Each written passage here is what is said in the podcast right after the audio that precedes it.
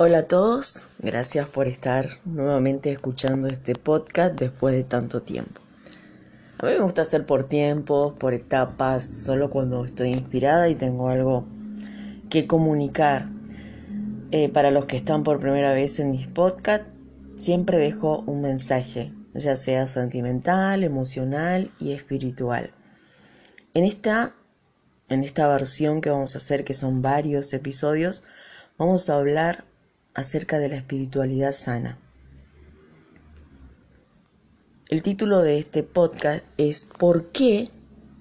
¿Por qué eh, el mundo está sufriendo de tanta ansiedad, nerviosismo, locura, esquizofrenia, matanza, lascivia, depresión?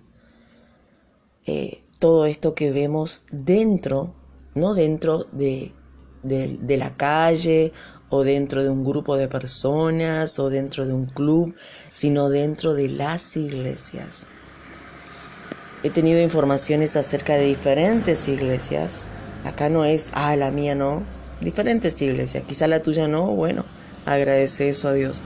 Pero de diferentes denominaciones, donde hay fuerzas muy poderosas en esto. Antes, bueno, se decía que las iglesias eran como un hospital, donde las personas corrían para buscar ayuda, ¿no? Eh, para sanar el alma. Y hoy muchas veces dentro de, de las religiones se está viviendo cosas horrendas con referente a esto y es que es mucho más fuerte inclusive que afuera porque las personas salen inclusive con muchas muchas cosas internas, ¿no? Que repercuta en su físico y tanto en lo mental.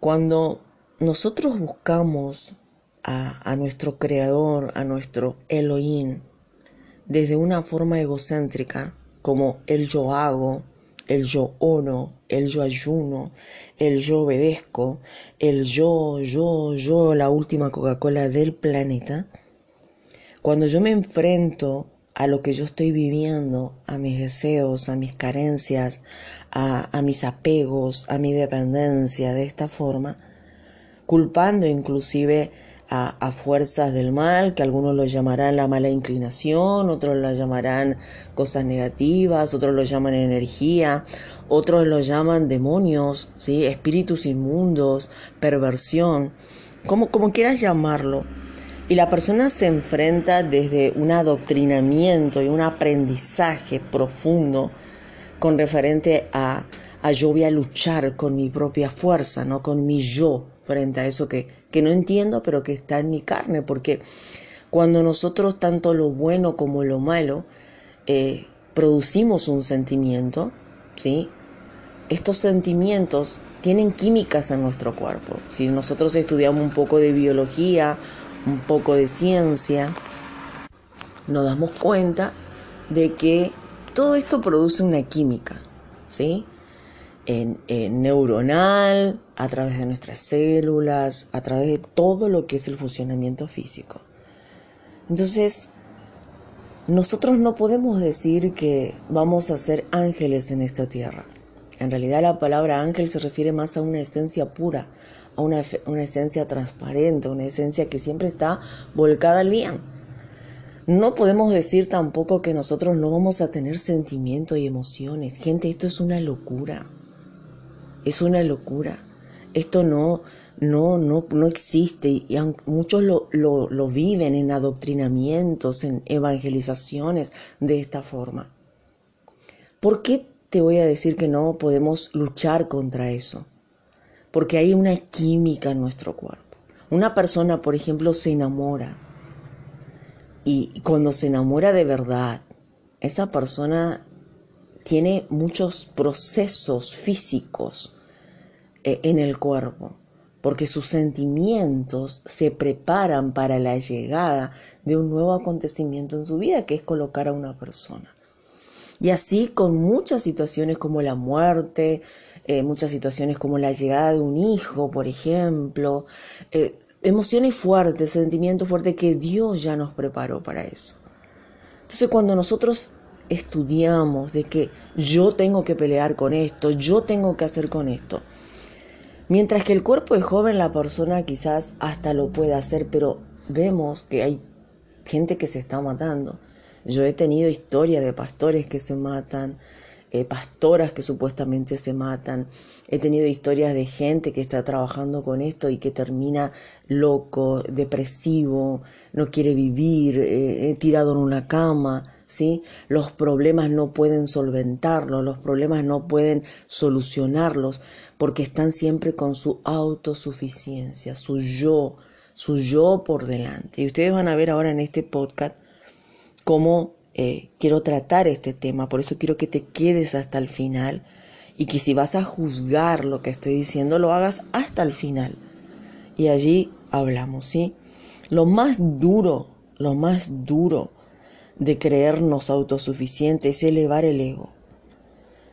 Si nosotros elevamos el ego, le estamos diciendo a nuestro creador, a nuestro santo creador, que somos autosuficientes, que no necesitamos su ayuda. Porque nuestro corazón, al quizás hasta conquistar cosas, yo no digo que no vas a conquistar, porque yo he transitado ese camino, ¿sí? Quien te habla también experimentó el yoísmo, y vaya si lo experimenté, un yo bastante elevado, que tuve que comer varias piñas en mi vida para darme cuenta a dónde me estaba dirigiendo. Por lo tanto, todo lo que hablo también es una experiencia. Eh, cuando nosotros usamos esto, le estamos diciendo que, Señor, te necesito a media, porque yo lo hago.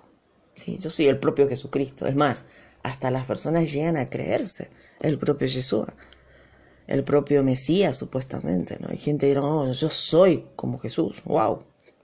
Perfecto, ¿no?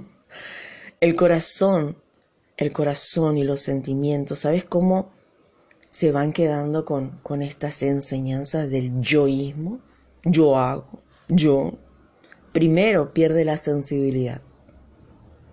Ya no somos sensibles al sufrimiento. Decimos que ayudamos a otras personas, pero en realidad lo que queremos es nuestra elevación. La ambición crece, la soberbia crece, el orgullo crece. El querer ser tratados como dioses crece.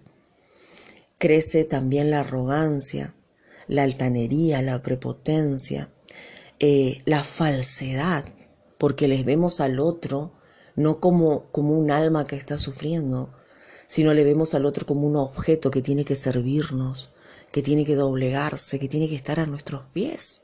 Es tremendo, tremendo todo lo que produce con el tiempo, porque todo es un proceso. No es de la noche para la mañana este tipo de creencia en el yo hago, yo digo y yo soy Jesucristo en persona, ¿no? O Jesús en persona, o el Mesías en persona, o el Dios ídolo en persona, como lo quiera llamar. Sí, porque acá todo, todos los focos van a un mismo fin, el ego. ¿Sí? El ego.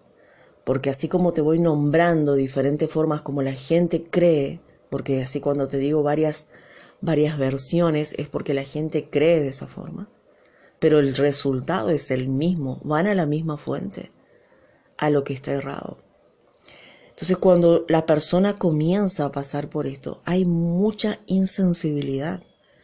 El odio crece, la falsedad crece, la hipocresía crece, la mediocridad crece, la vergüenza, la humillación, el estar constantemente viendo en el otro eso, vergüenza y humillación, y apuntarle con el dedo a una persona que quizás está mal o cayó o está cayendo o está depresiva, porque no solo causa la vergüenza y la humillación, válgame la redundancia, sino también la envidia, la competencia, la depresión, la esquizofrenia, las enfermedades, como dijimos al principio, físicas y mentales.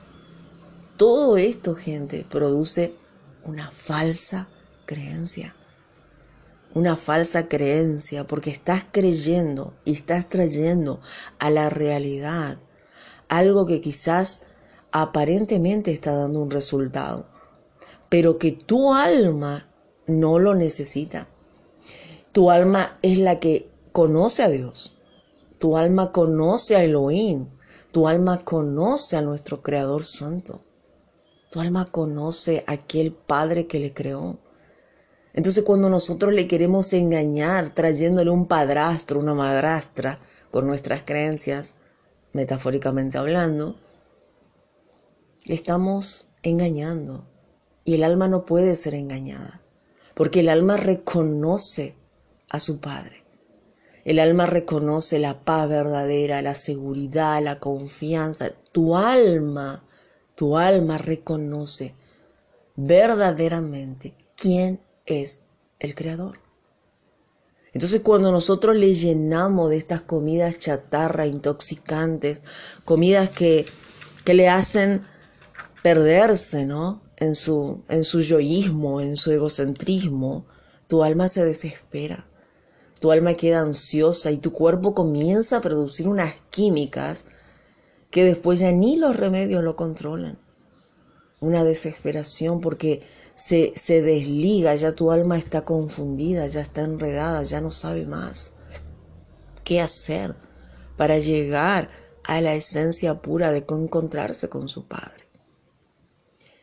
Sumando a todas estas locuras que te dije, lo que despierta una falsa creencia y por eso nuestro mundo está como está, porque quiero que después al escuchar el podcast comiences a ver a tu alrededor y comiences a ver que todo lo que te estoy diciendo son problemas nuestros. Son problemas que están surgiendo tremendamente, tremendamente, no porque Dios no exista, no porque Él no quiera hacer algo, sino porque nosotros nos estamos enfocando en un Dios ídolo, sea el que sea, pero es un Dios ídolo, nuestra creencia es idólatra, idólatra. Porque cuando yo, yo, yo, yo, yo, yo, yo soy mi propio Dios. ¿Sí? El yo es, no hay nadie más que yo. Algo así, ¿entendés? Es tremendo, pero es real. Es real cuando lo pensamos detenidamente. Entonces, a estas locuras que dije, le tenemos que sumar la vida sexual. Y ni hablar de la vida sexual, donde la lascivia, los vicios, la pornografía, todo esto, caos que estamos viviendo, la violencia, la destrucción, el foco de muchas personas solo ver el apocalipsis. Caos por todo. Ah, no, pero son profecías y se están cumpliendo. La tierra está pasando por un ordenamiento. Nuestro Dios no es loco. Nuestro Elohim, como lo dicen muchos, o nuestro Creador Santo, o nuestro Jehová, como lo dicen algunos, no sé cómo lo llames, él no es loco. Si Él trajo a esta generación tanto conocimiento, tanta sabiduría, tanta abundancia, ¿ustedes creen que Él va a destruir todo eso? La tierra está pasando por una transformación, esperando profecías de los antiguos profetas cumplirse, pero los verdaderos, no estoy hablando de los falsos, para que pasemos por un proceso de elevación, donde quizás muchos sí se van a perder, pero muchos también se van a enriquecer, eh, van a elevarse mentalmente, físicamente, espiritualmente. Y esto es real, pero esto no lo vamos a hacer a través de una falsa creencia o a través de nuestro yoísmo o a través de nuestra locura. Locura apocalipsis de ver solo el caos, el odio, el morbo. Ninguna mente va a aguantar horas y horas mirando solo gente matándose o cómo la tierra se está destruyendo. No, nuestra mente no aguanta. Eh, eh, yo soy una persona muy puritana, como diríamos, entre comillas, porque eh, me cuido mucho con referente a las cosas que veo. Por ejemplo, me gustan las películas, pero elijo las películas elijo los puntos donde me voy a mover. No porque tenga miedo de, decir, bueno, eh, voy, a, voy a perturbarme con esto, quiero cuidar mi yoísmo, no, no, no, sino porque la mente, la mente cuando más está alejado de cosas que la afectan emocionalmente, eh, como que se tranquiliza, como que está más en paz. Pero esto no quita también de que nos preparemos, ¿no? Para las cosas feas. Pero siempre tenemos que evitar colocar cosas chatarras, como digo yo, y poner más cosas productivas, cosas que nos eleve a la enseñanza de educarnos como persona. En el próximo podcast que voy a hacer, vamos a hablar de cómo hacer con nuestras debilidades. ¿Te gustaría escuchar esto? Esa es la parte donde va a sellar esta primera parte del episodio que hemos hecho. Y ahí te voy a explicar cómo, cómo enfocarnos en nuestras debilidades. Eh, para hacer este podcast lo pensé mucho porque ya hace un montón que no estoy ayudando a nadie con estos temas de, mensajes y consejos, pero quiero hacerlo porque eh, mis experiencias a mí me sirven, no solo con las personas, sino conmigo misma también. Y he estado pasando por unas situaciones de procesos donde el Señor me ha enseñado mucho, me ha guiado mucho y me ha mostrado y yo creo que eso puede ayudar a otras personas también como me ayuda a mí. Puedes creer en lo que creas, sí, pero cuídate. Cuídate en lo que estás creyendo. Porque nuestro, nuestro creador, nuestro verdadero Padre, solo necesita tres cosas de nosotros. Y esto te lo dejo para así broche que lo estudies. Solo tres cosas que lo hicieron todos los antiguos humildad, humillación y arrepentimiento en los momentos de debilidades. Porque cuando soy débil, soy fuerte, no por mi propia fuerza, sino por aquel que me creó. Ese es el verdadero Elohim, porque así nos enseñaron los grandes sabios, los grandes profetas, aquellos que no mentían y hacían bajar fuego del cielo, no cualquier líder. Entonces si vas a buscar una fe que sea una fe real, ¿cómo es una fe real? Es loca, porque no vas a tener que creer en un líder que te diga, ay, hace yo, hace yo, hace yo, hace yo, hace yo, hace yo, o como quieras, ¿sí? Esto ya es como que me salió, no existe en el diccionario, pero me salió a mí sino que la fe es locura, pero porque nuestro Dios sobrepasa nuestro entendimiento, nuestro Dios sobrepasa nuestro conocimiento. Y con nuestras creencias podemos llegar a hacer cosas, pero nunca vamos a llegar a la perfección elevada que llegaron muchas personas. Entonces, más allá de que nosotros no podamos entender, el Antiguo Testamento, a Moisés, a Elías, o estas cosas que hicieron ellos, es porque ellos estaban en una dimensión, en un estado mental y espiritual muy elevado. Pero nosotros podemos tomar como un ejemplo de fe su carácter, su personalidad, sus actitudes, porque ellos conocieron a un verdadero Padre.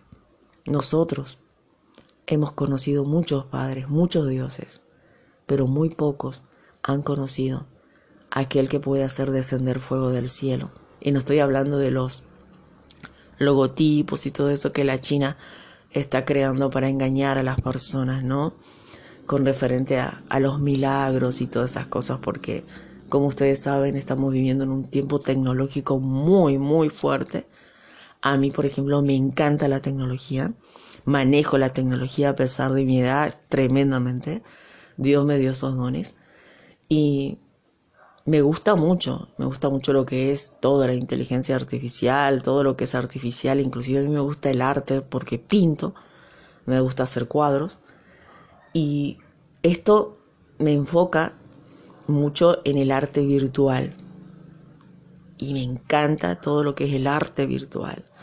Y siempre busco no todo lo que es imágenes y videos y todas esas cosas. Y y hay tanto engaño que, ya estamos llegando a un tiempo donde se están creando cosas que parecen tan verdaderas, pero no lo son.